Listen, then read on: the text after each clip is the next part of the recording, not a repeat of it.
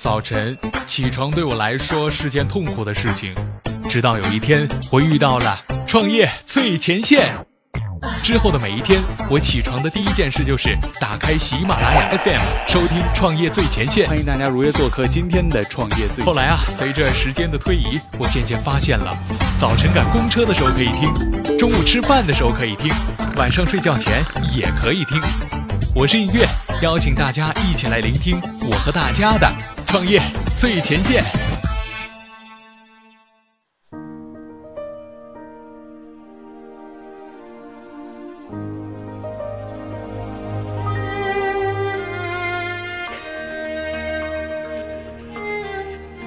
创业最前线，为梦想而生。问候各位听众朋友，大家好，欢迎大家如约做客今天的创业最前线。坐在主播台前来为您服务的，依旧是您的老朋友映月。本期节目，我们要和大家来一起分享的题目是来自于创业最前线北京站记者小七的文章：号码卫士保护隐私，守住 O2O 服务的通讯安全命门。我们都知道。各种 O2O O 服务呢，最后都会落到电话沟通的环节。服务者与被服务者双方呢，到最后是可以互相看到对方的电话号码的。这样呢，就很容易给我们的用户和给我们的平台带来一些困扰。为什么呢？因为用户担心被骚扰，那平台担心流失掉用户。如何保护 O2O 服务中的电话号码隐私，已经成为了现在众多云通讯解决方案瞄准的痛点。电话号码泄露成为出行行业 O2O 服务质量的痛点。移动互联网时代，以微信为代表的即时通讯软件改变了人们的沟通方式。人与人之间的日常沟通呢，不再只依靠电话和短信了。但是，电话和短信却成了新的属性，那就是连接人与服务。线上的服务呢，要找到并且核实线下的人；提供服务者要找到服务需求者，多半呢是通过短信或者电话来实现的。一些 O2O 重度用户会发现啊，通讯记录里有很多陌生人的号码，每个号码呢都可能代表一个服务。出行、快递、送餐、旅游，各种上门服务都需要通过打电话来完成最后的沟通环节。这样呢，就极易造成手机号码泄露，然后增加被骚扰的风险。在出行的 O2O O 当中呢，表现的极为明显。比如说，乘客用专车服务体验不好，给了差评，结果呢，遭受到司机反复的电话骚扰，甚至辱骂威胁。更有司机啊，直接打电话性骚扰女乘客。O2O 造成的隐私泄露呢，伤害了用户的体验，更伤害了作为中间商平台的企业利益。跳单、飞单这样的事情呢，就难免发生了。司机与乘客跳过用车平台直接联系的话，那平台呢就会损失掉司机和乘客两个用户。可能目前的用车平台有补贴，司机在平台上接单获益更多一些，不倾向于与乘客直接联系。但是大家想一想，如果这种补贴一旦停止，那用车平台就难逃成为免费中介的命运了。就提供 O2O 服务的企业而言，无论是为骚扰创造了条件，伤害用户体验，还是飞单跳单的几率提高，公开的手机号码呢，全都是一大隐患，是平台型中间服务提供商的共同痛点。那么我们想问的是啊，有没有一种解决方案，可以在通讯环节有效的避免服务提供者和被服务者知道彼此的电话号码呢？在服务完成的最后环节中啊，保护号码隐私就成为了众多云通讯解决方案瞄准的痛点。我们发现了融联云通讯的电话号码回拨产品号码卫士就成为了一个积极有效的解决方案。我来跟大家来解释一下。号码卫士呢，通过云计算的方式啊，自己建起了一个通讯平台，也就是将闲置的固话号码，还有尚未充分使用的虚拟运营商的手机号码，以及四零零号码这种号码资源呢整合起来，然后提供给各类企业使用。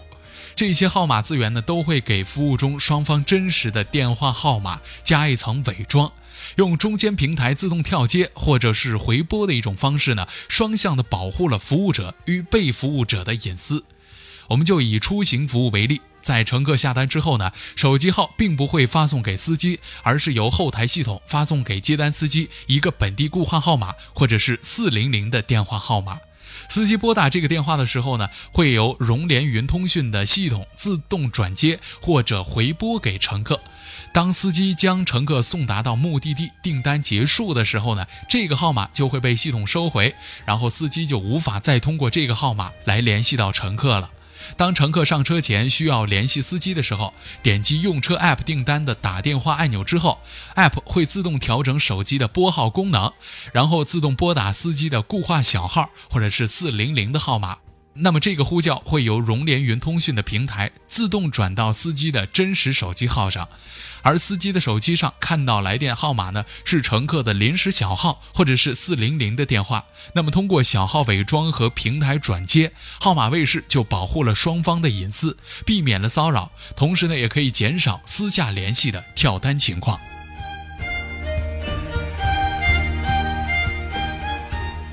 那么，作为一个中间转接台的融联云通讯，是否值得我们去信任它呢？不同于大多数的虚拟运营商提供的卖卡号、简单的电信增值服务，融联云通信的核心平台呢，搭建了阿里云上，安全可靠。同时呢，号码卫士对于开发者而言，是一个使用方便、效果稳定的轻应用。号码卫士的开发环节呢，非常的简单，简单的调用 API，然后呢就可以实现 PC 软件、手机 App 上的回拨电话。这个呢非常适用技术能力尚未完备的初创型 Oto 企业，简化开发是 To C 层面好产品的必备素质。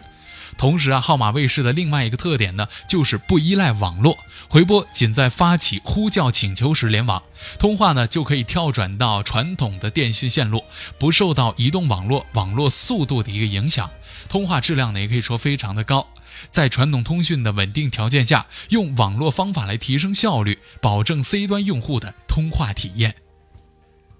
融联云通讯的号码卫士产品已经在众多的出行平台上得到了验证。非常重视用户体验和评价的易到用车，通过使用号码卫士产品，可以防止乘客对于司机做出差评之后，司机对乘客进行电话骚扰的问题。比及时用车的服务用户粘性更低的租车领域，号码卫士可以在防跳单的同时，兼顾了通话质量。比如说，我们常说的这个 PP 租车的车主希望和租客直接交流的时候呢，为了保证用户的号码隐私，PP 租车会通过回拨通话的方式，让租车与车主同时收到由 PP 租车平台发起的呼叫进行通话。回拨对网络要求不高，那也就是用户在开车的时候呢，也可以享受到高质量的通话服务。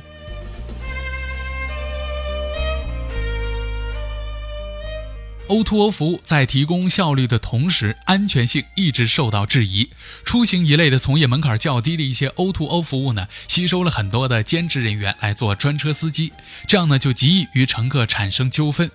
虽然整个环节的最后都要落到面对面的交流和服务的行为上，但是服务的开始前与结束后的通讯安全，一直是 O2O 安全问题的一大命门。那如果提高了通讯安全，这样呢就可以有效的减少纠纷，保护了隐私安全呢，就是保护了用户和平台的双方安全。不仅是出行用车的行业，就连我们常常用到的通讯、房产中介、外卖送餐、金融行业、社交平台、旅游行业以及医疗行业，这样涉及到用户泄露问题的企业，都在使用融联云通讯的号码卫士产品来保护自己方面的号码隐私。总的来说，有意识的降低风险是企业作为服务提供者的一种积极的行业态度，保住服务安全，同时也是保住整个行业安全的命门。融联云通讯的号码卫士呢，是一个轻应用，同时也能够满足 O2O 行业发展需求的有效工具。那作为一个产品，它完全有可能开启一个新的万亿级企业级的市场。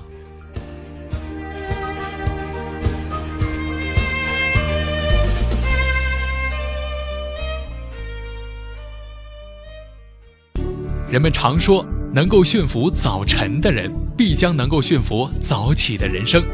创业呢，就像早起是一样的，需要驯服自己的惰性，不断的坚持下去，有条不紊，不忘初心。只有这样啊，才能够有一个不悔的人生。